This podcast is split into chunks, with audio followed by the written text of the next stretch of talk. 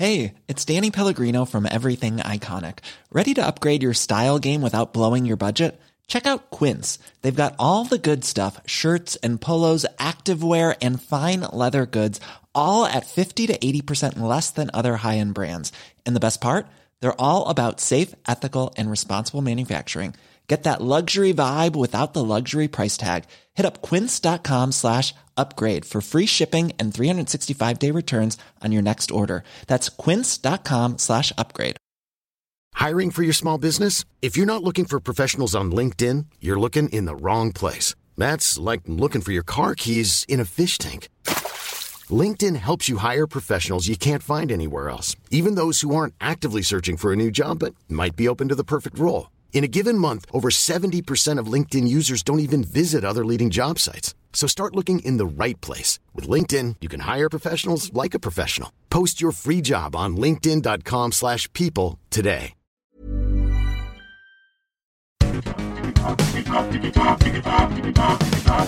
Digitalk, der Podcast rund um die digitale Welt mit Dominik Grote.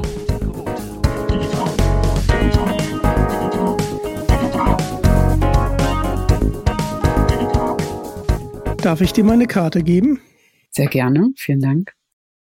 Ähm, da steht Digitalk, der Podcast rund um die digitale Welt mit Dominik Grote. Und heute habe ich die wunderbare Anja Heere zu Gast. Sie ist Lektorin unter anderem für den Kosmos Verlag. Genau. Und wir beide, Anja, haben uns ja auf der Frankfurter Buchmesse das erste Mal gesehen. Ja, genau, ist noch gar nicht so lange her.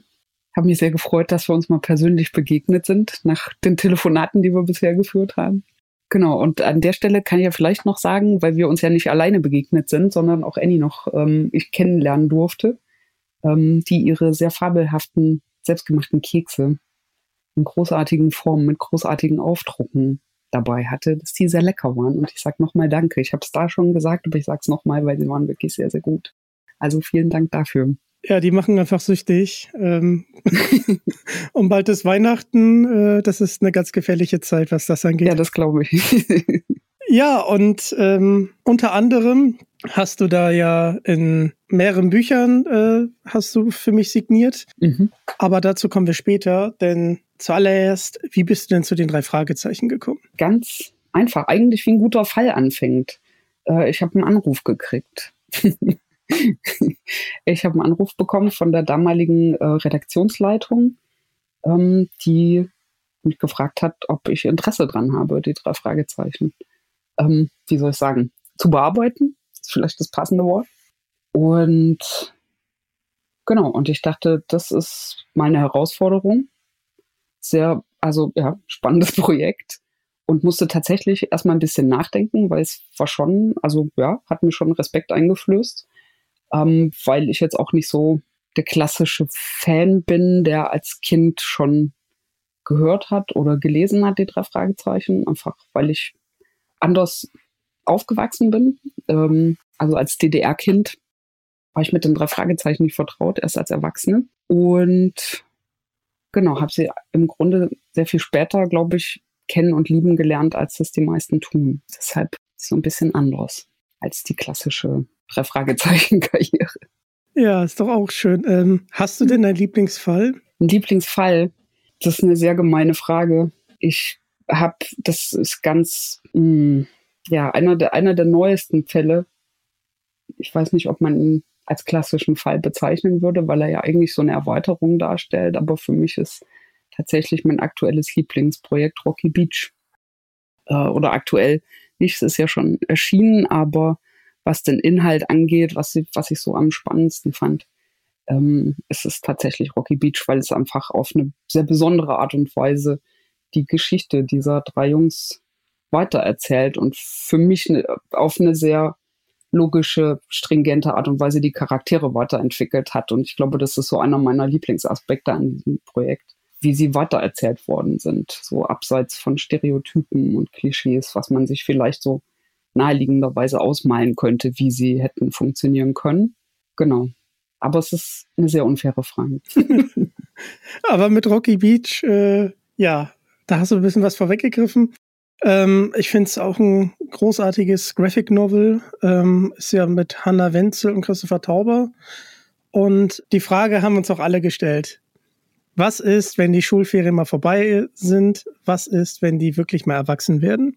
Genau. Dieser ganze düstere Zeichenstil, der zieht sich ja komplett durch. Also man hat ja. nicht einmal das Gefühl, dass man jetzt irgendwie aus der Geschichte rausgerissen wurde. Und es gibt auch viele nette Anspielungen. Mhm. Und auch, ähm, ich sag mal so, die Visitenkarte wird auch mal in einem anderen Kontext genutzt. Mhm. Und äh, das fand ich als Erwachsener irgendwie besonders, dass man ja. sich wirklich getraut hat, äh, wirklich Zeit vergehen zu lassen. Ja, und es eben auf eine sehr spezielle Art und Weise weiterzudenken. Ähm, weil eben die Gedanken, also so wie du sagst, dass die Gedanken gab es an verschiedenen Punkten schon, ähm, zu sagen, was passiert, wenn die eben nicht mehr so alt sind wie am Anfang oder in der Mitte, sondern wenn sie halt mal wirklich einen signifikanten Sprung machen.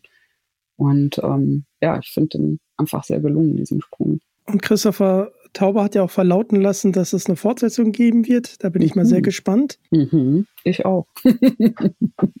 sehr großartig, da bin ich ganz sicher. Ja, ich, ich freue mich wahrscheinlich so wie viele andere sehr darauf. Und bei dem Graphic Novel, wie bei auch ähm, den ganzen anderen Graphic Novels, zu denen wir später kommen, bist du mhm. ja die Lektorin. Mhm. Wie genau bist du Lektorin geworden? Ähm, es gibt jetzt nicht so den weiß ich nicht, so den klassischen Werdegang, den einen Studiengang oder die eine Ausbildung. Leute kommen auf sehr unterschiedliche Art und Weise ins Lektorat. Ähm, ich habe unter anderem Germanistik und Anglistik studiert und verschiedene Praktika in Verlagen gemacht und so weiter.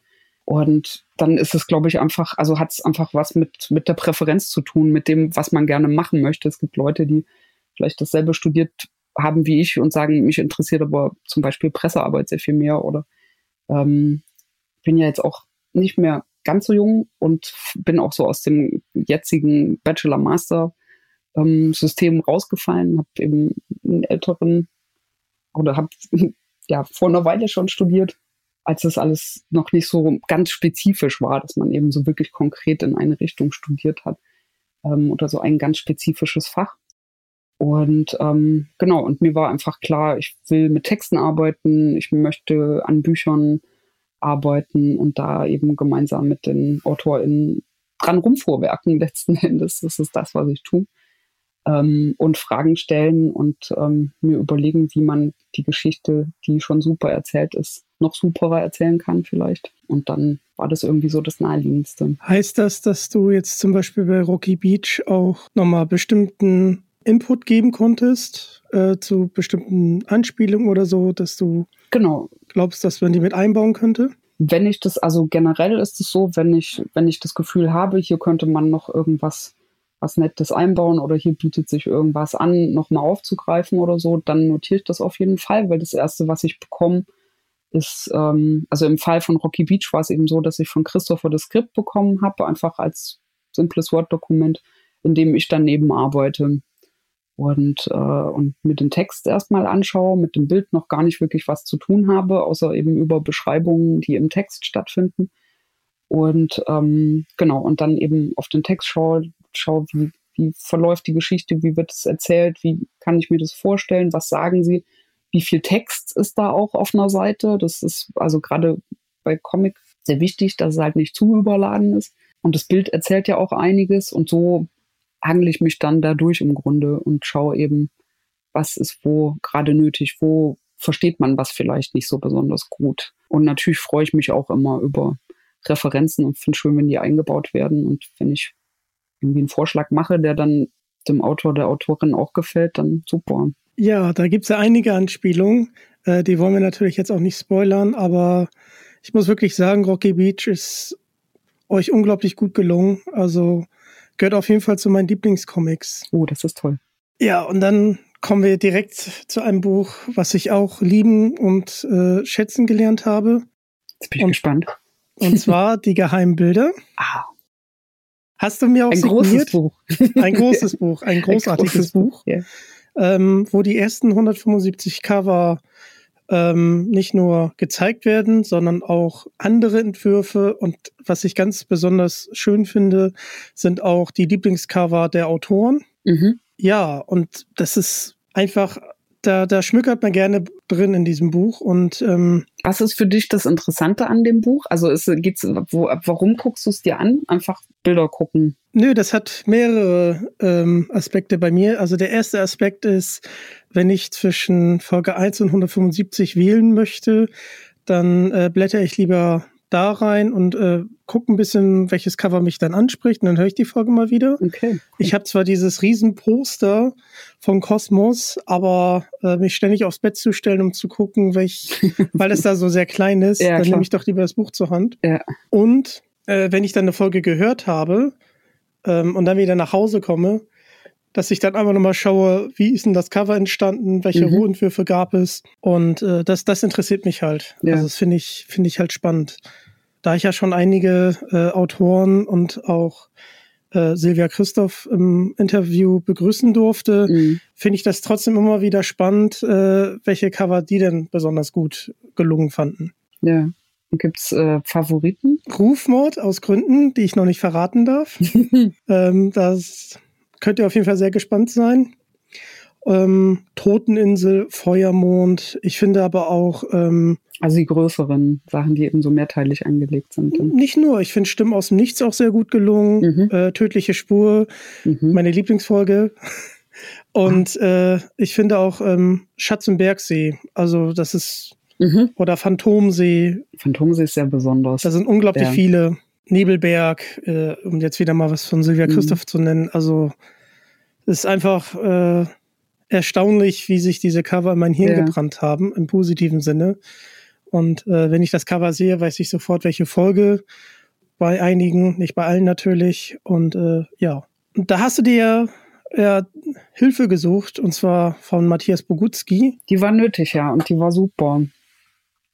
Genau, weil Matthias Bogutski eben der Mensch ist mit dem ultimativen Zugriff auf den ultimativen Schatz. Ähm, all diese Skizzen und Vorlagen und auch Informationen einfach. Ähm, also eben, was er so an Geschichten erzählen kann. Und, ähm, und das hat unglaublich viel Spaß gemacht, mit ihm da mich auch so durchzuwühlen und äh, eben zu schauen, was will ich aussuchen, was, ähm, ja, was gibt's überhaupt alles? Also wir saßen dann wirklich davor, Kisten über Kisten und sind, sind die durchgegangen und in ganz unterschiedlichen Formaten und in ganz unterschiedlichen Stadien auch und so weiter. Und ähm, was mich unglaublich beeindruckt hat, war einfach auch, wie unterschiedlich die einzelnen Entwürfe zu einem Fall sein konnten. Also dass es eben nicht drum ging, irgendwie dann das eine Motiv gleich zu haben, sondern dass äh, Eiger eben in dem Fall auch unglaublich viele unterschiedliche Dinge ausprobiert hat, die auch super ausgesehen hätten auf dem Cover, aber es aus welchem Grund auch immer, also die damaligen Entscheidungsprozesse kenne ich nicht im Verlag, aber es eben nicht geschafft haben, sondern es was anderes geworden ist dann. Ähm, mir ist zum Beispiel Tödliche Spur besonders in Erinnerung geblieben, weil dann auch zum Beispiel Bezug genommen wird auf den Rolls Royce und ja. äh, auf den vorherigen Entwürfen. Ja. Und ja, und dann, wie sich das komplett geändert hat, äh, auf einmal ähm, die Covergestaltung, finde ich halt schon sehr interessant. Mhm. Um die Frage mal wieder zurückzugeben, ähm, hast du denn ein Lieblingscover oder mehrere? Ich habe im Vorfeld überlegt und habe auch noch mal geschaut und es sind echt mehrere. ich kann es super schwer sagen. Ähm, was ich auf jeden Fall mag, einfach weil es so eine schöne Geschichte hat, ist ähm, ähm, das feurige Auge, weil es sich eben auf den, den Flug des Rubins bezieht und ja, das, also Silvia das einfach super aufgegriffen hat ähm, und weiterentwickelt und anders gemacht hat, ähm, passend zum Fall. Äh, das hat unglaublich viel Spaß gemacht, ähm, das so zu begleiten. Und ähm, was ich sehr, sehr liebe, einfach nur wegen der Farben, ist der Doping-Mixer. Den finde ich so, also ich finde einfach die Farben so, die knallen so richtig. Das finde ich richtig gut. Der gefällt mir sehr gut. Wenn es um Alternativentwürfe geht, habe ich ein ganz liebstes Lieblingsmotiv und das ist, ähm, ich weiß nicht, ob du die Buchseite vor Augen hast, aber ein Alternativcover vom Ameisenmensch. Äh, und zwar das Größte. Das habe ich tatsächlich, glaube ich, auch mit Absicht damals äh, als am größten auf der Seite platziert.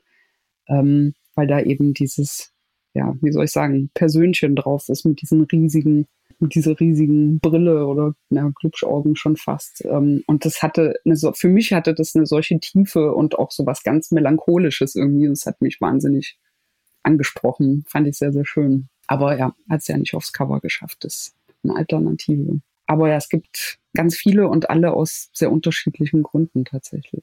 Ja, ist auf jeden Fall nochmal ein Anlass äh, für mich, äh, nochmal mir den Ameisenmensch noch mal rein und Dobby-Mixer genau anzugucken. Ja. Und die Frage brennt ja ähm, so ein bisschen. Und zwar geht es ja nur bis Folge 175. Mhm. Und Kosmos hat jetzt die Geheimbilder nochmal komplett neu aufgelegt, aber wird es mal eine mhm. neue Ausgabe geben mit den anderen Cover, die jetzt schon gekommen sind? Das ist jetzt der ideale Zeitpunkt für dich, den Wunsch ans Universum und an den Kosmos zu richten, dass sie das tun sollen. Mehr fürchte ich, kann ich gerade auch nicht machen, als den dann weiterzutragen. Hm, ja, ich weiß es schlicht nicht. Aber ich glaube, ja, es ist der richtige Moment, um Wünsche zu äußern. Und es sind ja auch neue Autoren dazugekommen. Das wäre ja auch ganz mhm. interessant, mal von denen zu hören, was die denn so als Lieblingscover haben. Mhm. Und dass man vielleicht, ja, schaut, äh, wen man dann noch fragen kann. Also ich sprudel gerade voll, voller Ideen, weil ich das Ideen. so gut finde. Ja, dann müssen wir nochmal zu den weiteren Graphic äh, Novels kommen. Mhm.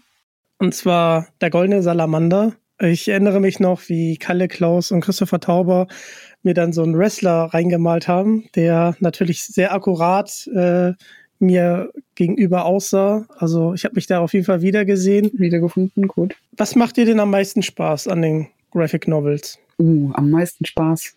Die Leute, mit denen ich zusammenarbeite, auf jeden Fall. Weil da einfach immer unglaublich gute Ideen kommen und auch äh, wahnsinnig viel Varianz in den Ideen ist äh, und irgendwie immer was Neues um die Ecke kommt. Und wenn es jetzt so um den Arbeitsprozess geht, dann, boah, da gibt es mehrere Stufen. Also wie gesagt, ich kriege ja am Anfang einfach nur das ganz nackte Skript, ohne irgendein Bild, ohne, ohne irgendwas, ähm, nur der Text mit eben Beschreibungen auch, ähm, Szenenbeschreibungen, aber mehr eben nicht.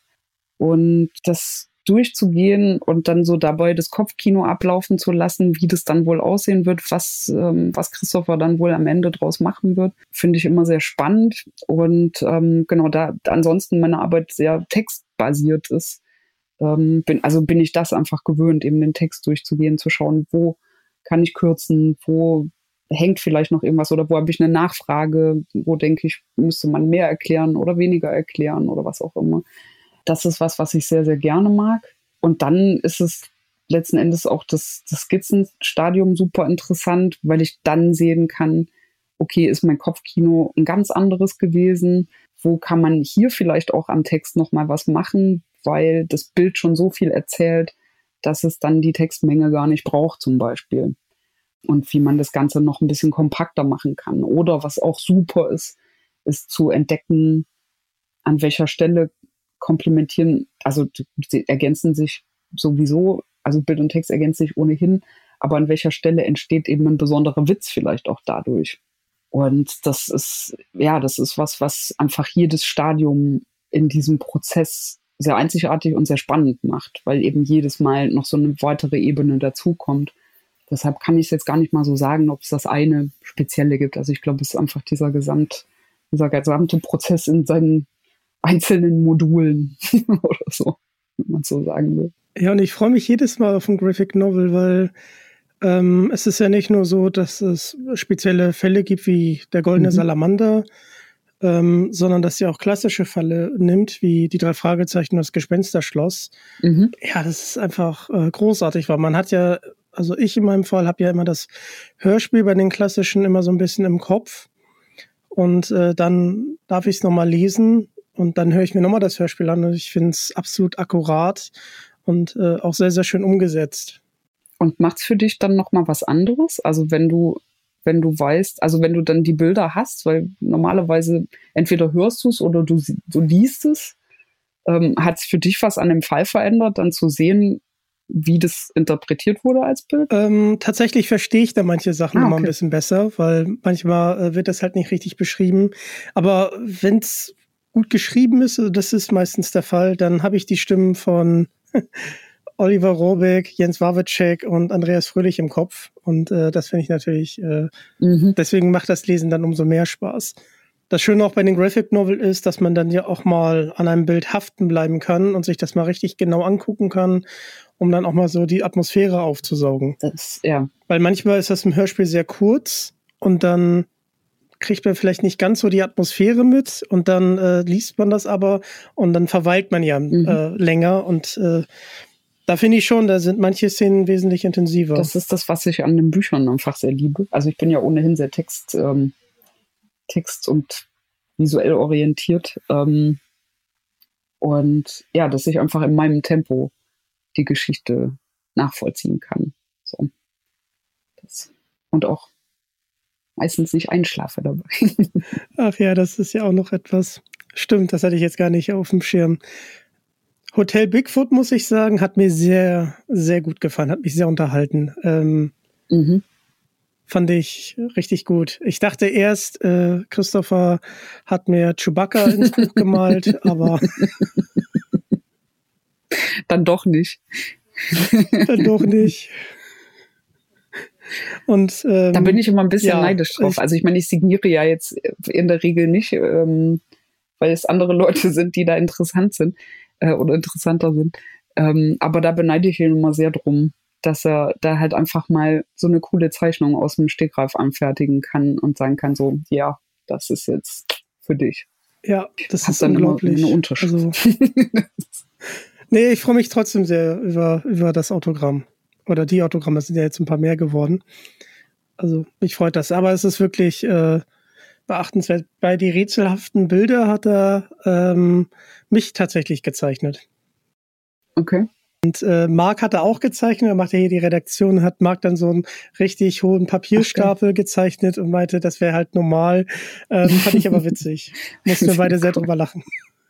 Ja, und ähm, ich weiß, du darfst es nicht verraten, aber ich denke, wir dürfen uns trotzdem auf äh, neue Graphic Novels freuen, oder? Wir dürfen uns auf neue Graphic Novels freuen. Also ich freue mich auf jeden Fall drauf. Schön, schön.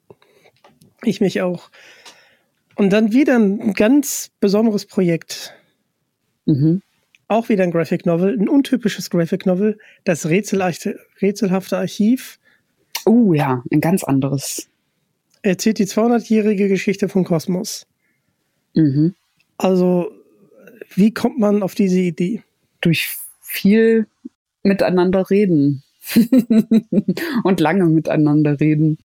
Es gab unterschiedliche Ideen, wie man das umsetzen könnte. Also am Anfang stand eben einfach der Wunsch da, was also e-, eben visuell in die Richtung zu gehen, Comic und so weiter zu machen. Und dann haben wir da lange rumgerätselt ähm, und uns mit dem Verlag ausgetauscht und besprochen. Und wir haben insgesamt an dem Projekt, kann ich sagen, gute zwei Jahre gearbeitet. Ich glaube zwei oder zweieinhalb Jahre. So nur mal als so für einen Eindruck, was, was man für einen Vorlauf braucht manchmal für solche Sachen. Ähm, und Comic dauert halt eben ohnehin relativ lang. Ähm, genau, und wir haben, haben eben überlegt, wie, wie könnte das passen und kann man da eine Geschichte erzählen, kann man da eine Geschichte stricken, die sich eben um die Geschichte des Verlages dreht. Und ähm, was wir wahnsinnig viel gemacht haben, war im Archiv bei Kosmos rumzulaufen, das ein wahnsinnig spannender Ort ist. Also für mich, glaube ich, mit der spannendste Ort im ganzen Verlag ähm, weil es so unglaublich viel zu sehen und zu entdecken gibt, dass wir auch bei jedem Mal, also wir waren nicht nur einmal unten, sondern ich weiß gar nicht wie oft, dass wir wirklich jedes Mal neue Dinge gefunden haben und nochmal überlegt haben, können wir das noch mit einbauen, wollen wir das, können wir da noch irgendein, ähm, weiß ich nicht, kann da noch irgendeine Referenz rein oder irgendwas Kleines oder ein Witz drüber oder was auch immer. Also das war wirklich, es war echt nicht einfach. Es war wirklich, also so viel kann ich sagen, es war wirklich nicht einfach, ähm, das dann auch so einzudampfen letzten Endes, weil wir hatten ja nur begrenzt Platz und konnten jetzt nicht alles irgendwie darstellen und wollten aber eben auch so viel Dingen wie möglich gerecht werden.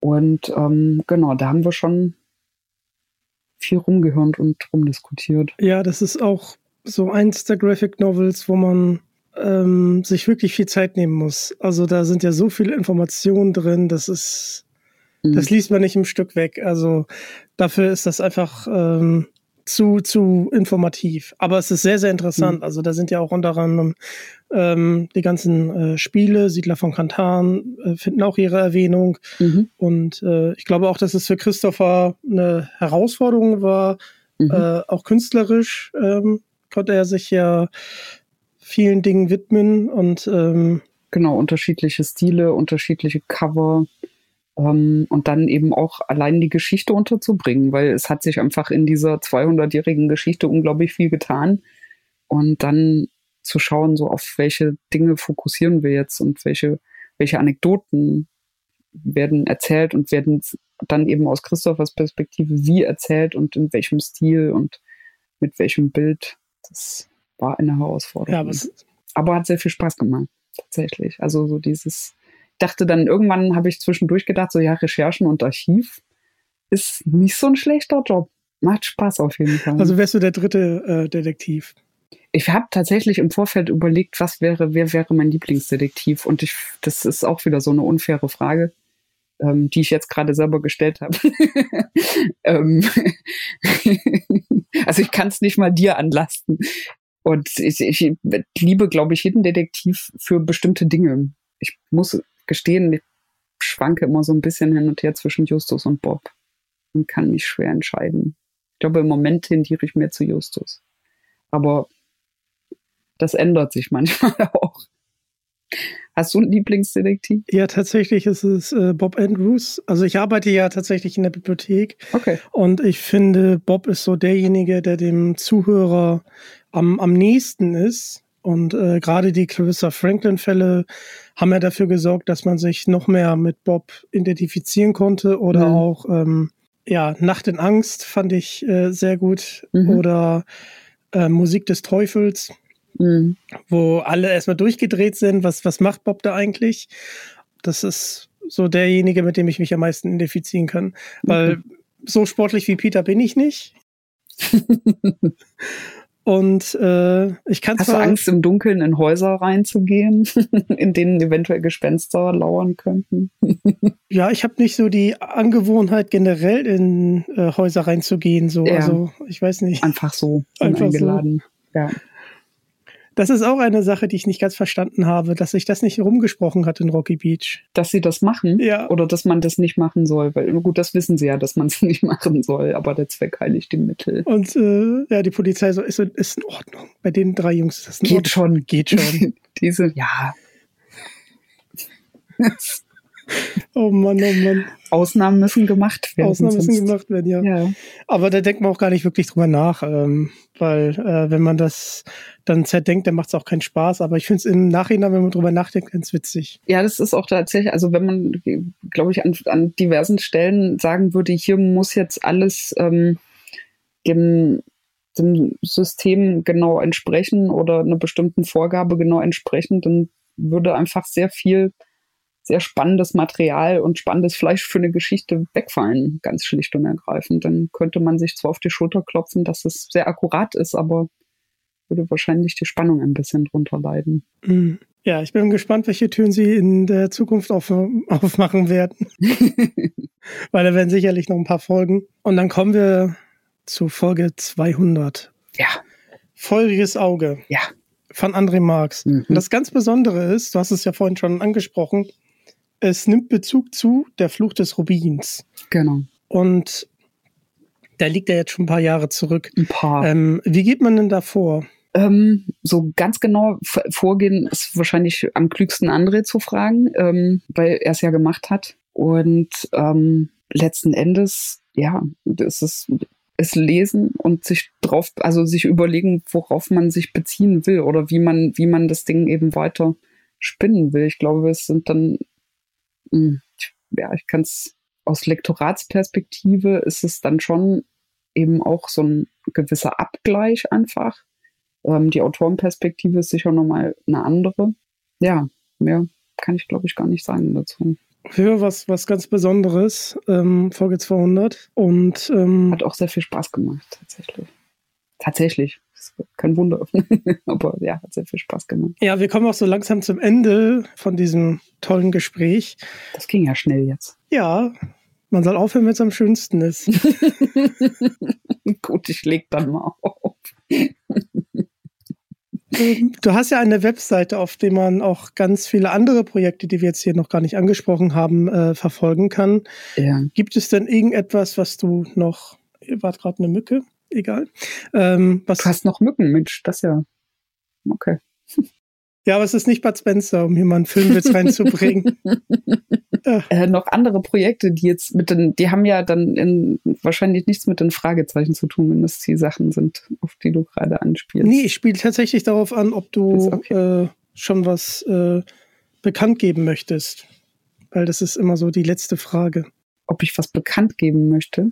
An Projekten, was du schon sagen darfst. Was ich schon sagen darf.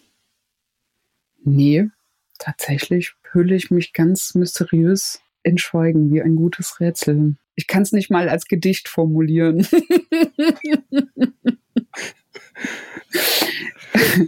Jetzt ein gutes Rätselgedicht wäre eigentlich der Knaller zum Abschluss, aber ähm, habe ich jetzt nicht parat, schlecht vorbereitet. Okay. Schlechte Vorbereitung. Okay. Nee, ich, ich, belasse, ich belasse es bei dem ganz mysteriösen ähm, so sanft lächelnden Schweigen. Ja, mit diesen Worten verabschiede ich mich, verabschieden wir uns und ja, falls ihr dann irgendwann das Rätsel auf die Schliche kommen wollt, dann schaut auf jeden Fall mal bei Anja Herre auf ihrer Webseite vorbei. Verlinke ich euch natürlich alles. Folgt mir auf Social Media, folgt diesem Podcast, um nichts mehr zu verpassen. Das ist der Weg. Danke, dass ihr Teil davon seid und damit Tschüss aus Rocky Beach. Vielen Dank.